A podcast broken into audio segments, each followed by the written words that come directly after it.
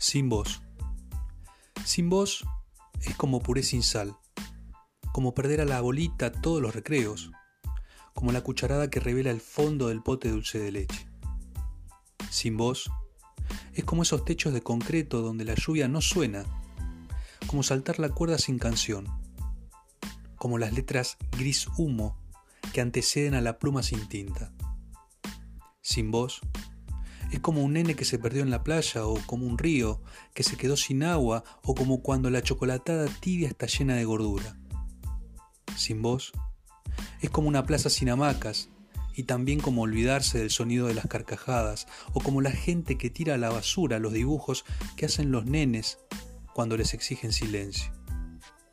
Sin vos, las cosas seguirían existiendo, pero ¿de qué sirve que existan si están incompletas? ¿De qué sirve el cielo si han borrado la rayuela?